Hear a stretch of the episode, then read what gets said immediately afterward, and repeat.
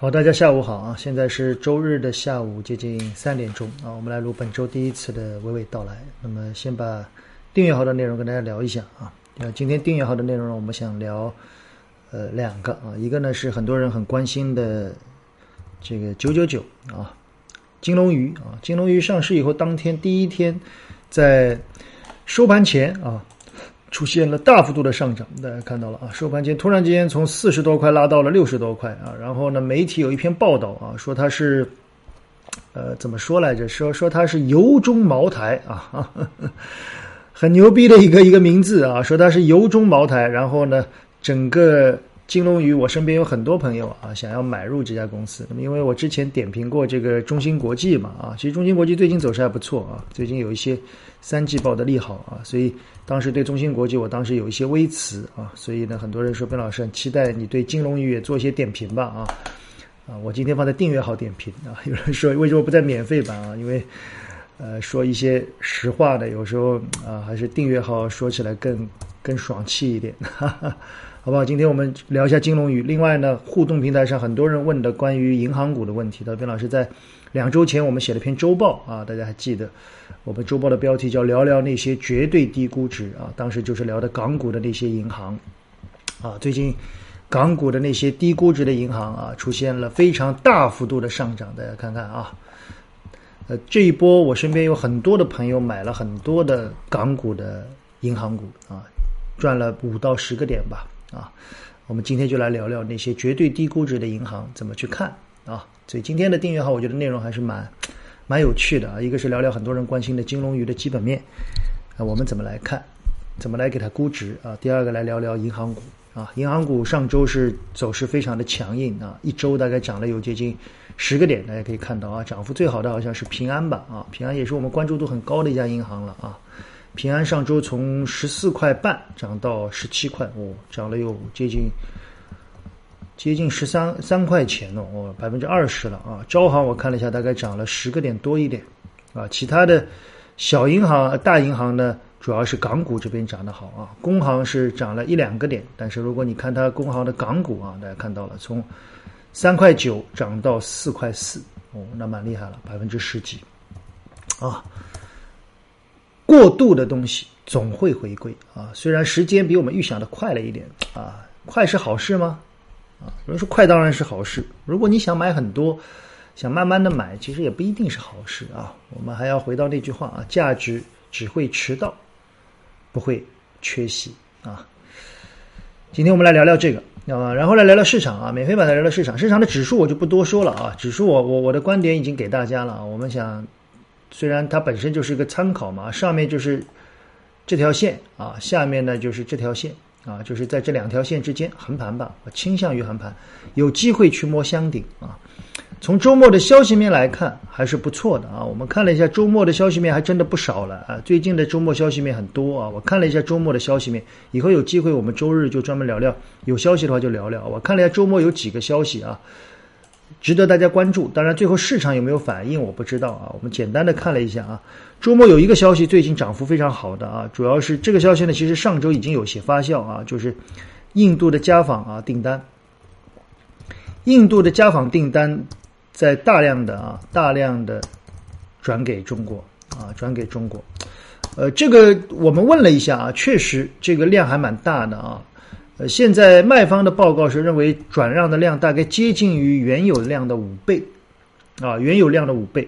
那么这主要是因为疫情的关系嘛？原本因为印度承接的大量订单原本是全球的嘛，啊，而且有一些是原来中国转过去的啊，就前几年啊。那么这两年呢，印度其实在纺织这一块上非常的厉害。大家可以回想十年前、十五年前中国的纺织，所以印度走的这条路很多的。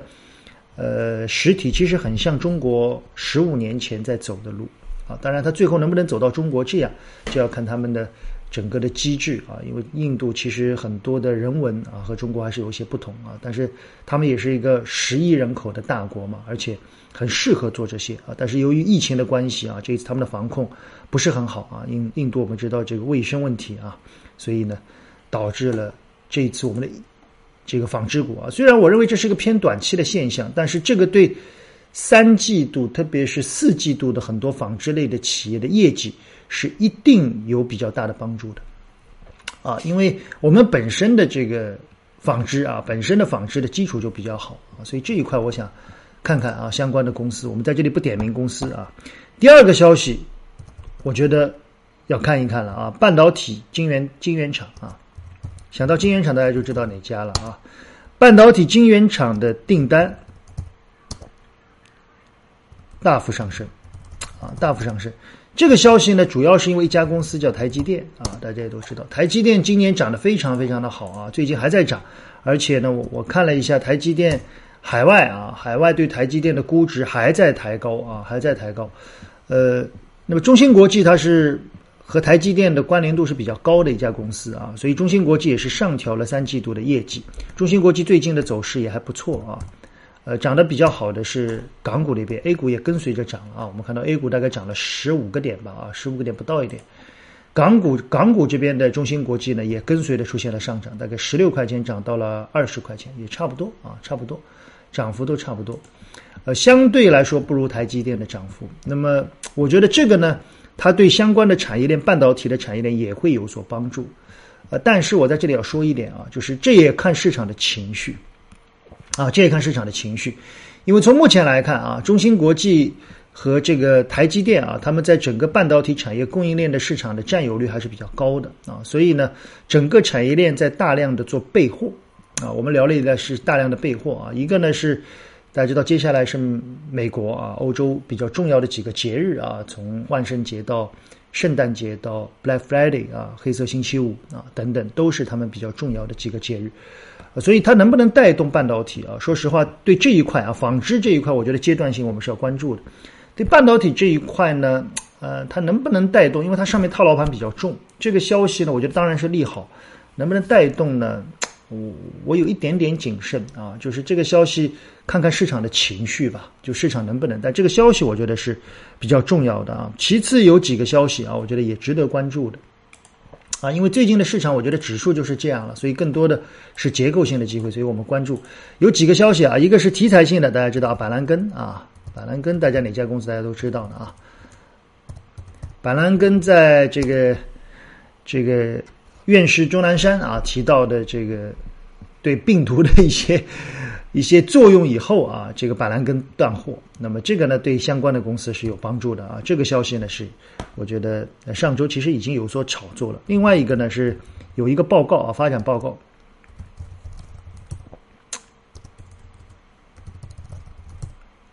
中国氢能源啊，这个氢氢氢氢氢氢打不出来了啊。中国氢能源啊，中国氢能源产业发展报告。啊二零二零，呃，这个报告呢，其实，呃，它更多的是把一些时间点上确认的更好一些啊。它表示到二零五零年，氢能源要占到终端能源的比例要达到百分之十，而且未来呢，整个氢能源市场要求进一步的关注啊。所以这个消息是不是对氢能源相关的汽车会有一些机会啊？会有一些机会。我觉得之前我们说的呃几个消息里面，我觉得一个是大家关注一下啊，关注里面有很多的题材，关注市场的情绪。我们并不是让大家直接去关注这些品种，我们只是说可以很多的关注一下市场的情绪，因为有些消息很明摆着，如果它出来，比如说半导体晶圆厂那个消息，如果它出来不涨，那就说明对科技股我们要更谨慎，对不对？科技股涨不起来，大家在这样的消息冲击下也起不来。那么在这里面呢，还有一个消息啊，我其实关注度比较高的。国企改革三年行动方案落地，啊，呃，国企混改上市迈入升级版。那么，这个是国务院关于进一步提高上市公司的意见里面明确提到的国企的。这个方案，我们知道国企方案里面涉及的很多啊，但这一次我们的看法是，可能是对更大型的国企，比如说中石油，比如说中石化，啊，这些公司在过去的几年，说实话啊，股价是太弱了。当然，他们的经营有问题，呃，但他们的经营有问题，我们还记得在几年前的中国联通，大家还记得啊？在这一波，对吧？这一波，当时因为混改的原因，中国联通涨了一波，大概从三块多涨到接近十块钱啊，九块钱。呃，当时是因为混改啊，京东啊等一些都参与了啊。虽然之后股价也出现了回落，同时呢，最近有一家公司是之前做改革，就是收购比较多的啊，宝钢。同时呢。最近的股价走的比较好啊，有人说是钢铁股启动，其实不是啊。你看一下其他的钢铁几乎都没有动啊。宝钢这一波是比较独立的。我看了一下，宝钢比较独立的主要原因是因为宝钢连续出了几个消息啊，连续出了几个消息。在这个消息之中啊，我们看看它的这里面啊，这是刚刚出台的一个宝钢的消息，十月十八号的啊，今天上午的消息，有国务院国资委指导的这个中央混改。央企民企发展推介会上，宝武集团的董事长啊陈德荣表示，国企改革要大力的响应。同时呢，它里面有一句话，他说钢铁行业是一个完全竞争的、过度竞争的行业，混改非常的必要，希望能加快混改。同时呢，他要求宝武集团下经过评估有特殊目的的子公司之外，啊，有特殊目的的子公司之外，就这些子公司可能，比如说军工啊。等等啊，航母啊，其他所有的子公司都要争取混改上市，否则将取消一级子公司的资格。简单一句话，如果你不上市，就做孙子啊！这个“孙子”打引号啊，就是你不能做一级嘛，你就要做孙子了，对吧？你的级别要下降，将由上市的一级子公司来管理。这句话很厉害哦，因为宝钢下面有很多的子公司啊，比较好的我们知道啊，已经上市的公司最有名的宝信。哦，这几年涨得多好啊！同时呢，宝钢在之前还有一个公告啊，很多人可能也看到了，这是在呃，好像是在呃半个月前啊，半个月前，我看一下能不能找到啊。半个月前，大概的意思就是说，宝钢要开始做市值管理啊，他说要进一步的加强它的市值管理的作用。那么这个消息出来以后呢，宝钢的股价略微的。啊，略微的有所企稳。其实对于宝钢呢，我们在这里不多说啊。对行业，我想钢铁行业啊，但是确实一千亿市值啊，现在刚刚跨跨过一千亿，在股价涨了百分之十之后，刚刚跨过一千亿，一千亿市值下面还控股着大量的这个我们现在合并以后的武钢啊、马钢啊，它现在是全世界第二大，马上可能要超过超过印度的这个米塔尔啊。可能接近是全世界最大的钢铁生产公司，而且它的效率不像中石化和中石油那么的低，啊，所以我觉得可能它在市值管理以后还是有一些机会。那么包括刚才说到的中石化啊，中石化主营业务是比较弱的，但是我们也都知道，中石化全全国有接近三万还是四万多个加油站啊，而且很多都是直属的，啊，其实它有很多的东西可以做啊，所以这个消息我觉得是值得去。关注一下，好吗？今天我们只是免费版的说这些呢。我想主要的啊，是更多的想要跟大家说，在这个震荡的过程里面，最近的消息面其实还是比较多的。还有一个消息啊，上周其实也有一些品种已经有有所表现的，很多人可能也都已经看到了啊。比如说像这个量子通信啊，量子通信这一次的级别非常的高啊，量子通信这次的级别非常高，它是政治局集体学习量子科技啊。保证资金投入，加快推进重大项目的实施啊！这是十月十六号下午的消息，十七十八，所以下周应该这一块，我觉得应该有可能会有一些投机性的机会啊，投机性的机会。那么量子通信的相关公司嘛，我们想到的最典型的就是几个，一个就是嗯光纤光缆的啊，刚才我给大家看到的，比如说像中天啊、恒通啊，对吧？呃，另外的像光器件里面的像。光讯啊，华工啊，啊，神州量子啊，国盾量子啊，反正就是那些嘛啊，有一些已经有有有所表现了啊，有一些已经有所表现，投机嘛，这个都是投机。所以最近的消息我看了一下周末，哎，消息面还蛮多的。那么我为什么把这些消息今天捋一遍出来？里面有科技的消息，有国企改革的消息啊，也有医药板蓝根的消息。这些消息总体来看是偏多的。呃，下周其实市场在这些消息的层面上，呃，周末外盘也还算比较平稳。理论上说，下周指数应该有机会去攻这个缺口，三三七零点，三三七零点离现在也就三四十个点，我觉得应该是有机会的。如果下周不能够把这个缺口补掉。同时，刚才我们说到的这里面两个消息，一个是晶圆厂，一个是量子通信啊，这两个板块其实是很容易带人气的。如果到周一，大家发现冲高都是回落，那么说明人气不足，那你就要防去回补下面这个缺口，三二五零，啊，记住了啊，我们是来观察这个东西，大量的投机我们是不会去参与的，好吧？今天我我主要是跟大家聊这个，等会儿我们更多的在订阅号里面聊金龙鱼和银行啊，最近银行股和保险股的走势很强啊，保险，呃，人中国人寿已经创新高了，啊，中国人寿已经创新高了。平安呢走的相对慢一些啊，也还不错，也接近前高了啊。低估值的东西在慢慢的复苏。那么同时呢，我今天想想说一家公司吧。最后我们说一家互动一个啊，也算是送给免费用户的一个一个一个一个福利吧。有一位我的呃我的自媒体的用户很急啊，连续问了我多次。正好我有个朋友也来问这家公司，叫文泰科技。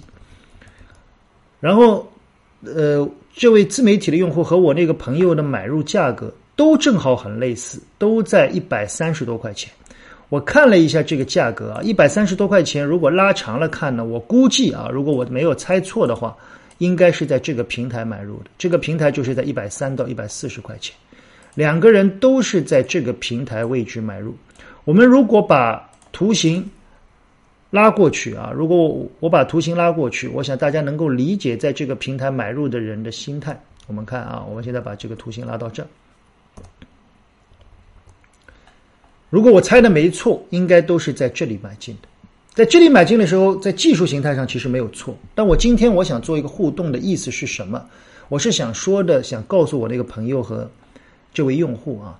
现在这位用户和我那个朋友跟我说，他说这家公司他们想做长线，问我可不可以。我说不可以，因为你在买的时候就没有做准备做长线。他们说这个公司很好啊，是做价值的。然后我问了他们几个问题，他们都回答不出。现在这个股票的走势啊，我把它慢慢的一根根放出来啊。如果你是做技术，那么在这一天你是一定要卖的，对不对？这一天是明显的破位，这一天你是一定要卖。这一天卖的价格应该在一百二十六到一百二十七，你大概亏五个点吧。卖的好的话，大概亏三个点。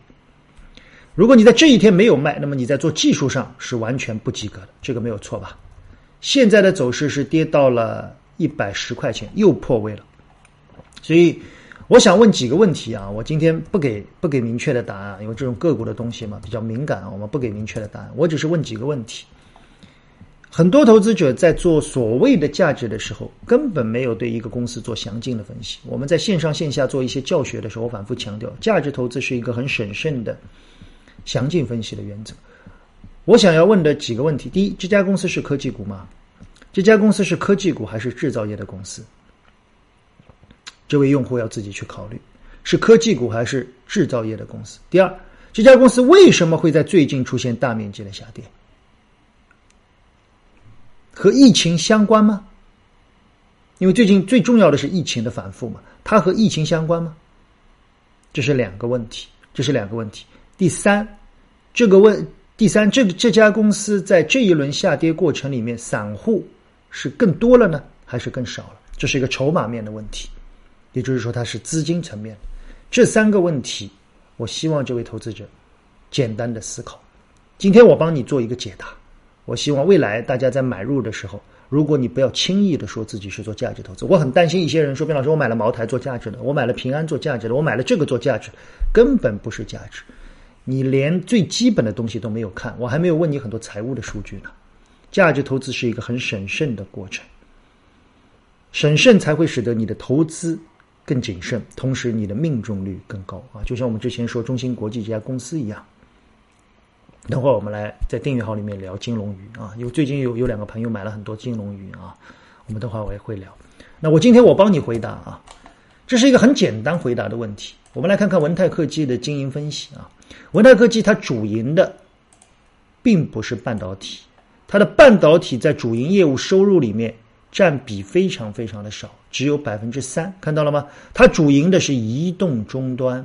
它是做移动通信交换设备的终端的一家制造业企业，ODM 企业，简单一点就是一家代工企业，所以它不是科技企业，它最多只能叫科技产品的下游的终端制造业，和中芯国际差不多。它的科技含量并不高，它的毛利只有百分之九点几，非常低的毛利呀，非常非常低。它是一家典型的通讯制造业的企业，所以它不是科技企业。这句话非常重要。这句话告诉了你，这家公司是不值得做长期持有的。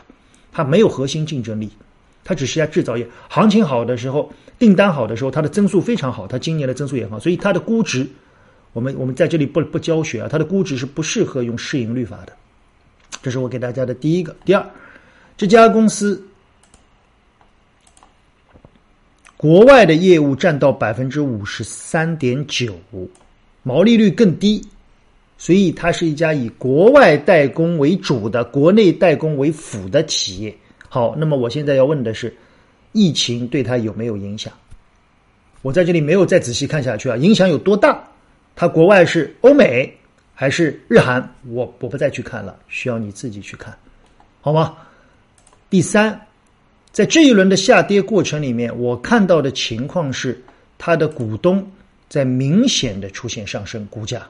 特别是在最近一个季度，在一季度到二季度的过程里面，它的股东数，当刚才大家看到了吗？一季度到二季度是什么层面？是六七月份，在这一段的时候，股东数急速的增加。我不知道这个股东数急速增是不是有一些解禁，我也没有看，你要自己去看。所以它的股东数增加，同时股价下跌，那不是一个好现象吧？第三，我帮你看了一下它的解解禁的情况啊。它在今年的十一月份有百分之八的解禁数量，十二月份有百分之六的解禁数量啊，然后呢，明年的一月份还有解禁，都是定增出来的。这三块的解禁量很大，所以是不是市场对这三块马上就到了十一、十二月份会有担忧？好吗？我把我能告诉你的告诉你，我对股价不做研判。那会不会有反弹？也许会有啊，但是。如果你是技术进入的，那其实你已经错过了最佳的卖点，那你要再找卖点，好吧？这是我的看法啊，呃，总体就是这样。我从估值来看呢，我帮你略微看了一下，呃，静态估值不算很高啊，还可以。但是作为一家制造业的公司，啊，它对行业的周期敏感度其实是比较高的啊。今天我们最后做一个这样的互动，以后偶尔也可以免费版的，我们做一些互动啊。但是互动呢，我希望大家在问个股问题的时候呢。再多一些详尽分析，给我看到你花了更多的时间，好不好？就就这样了啊。然后我们进入到今天的订阅号的内容。今天订阅号的内容，我们说两个啊，一个是说银行，一个是说金龙鱼啊。我们先说金龙鱼吧。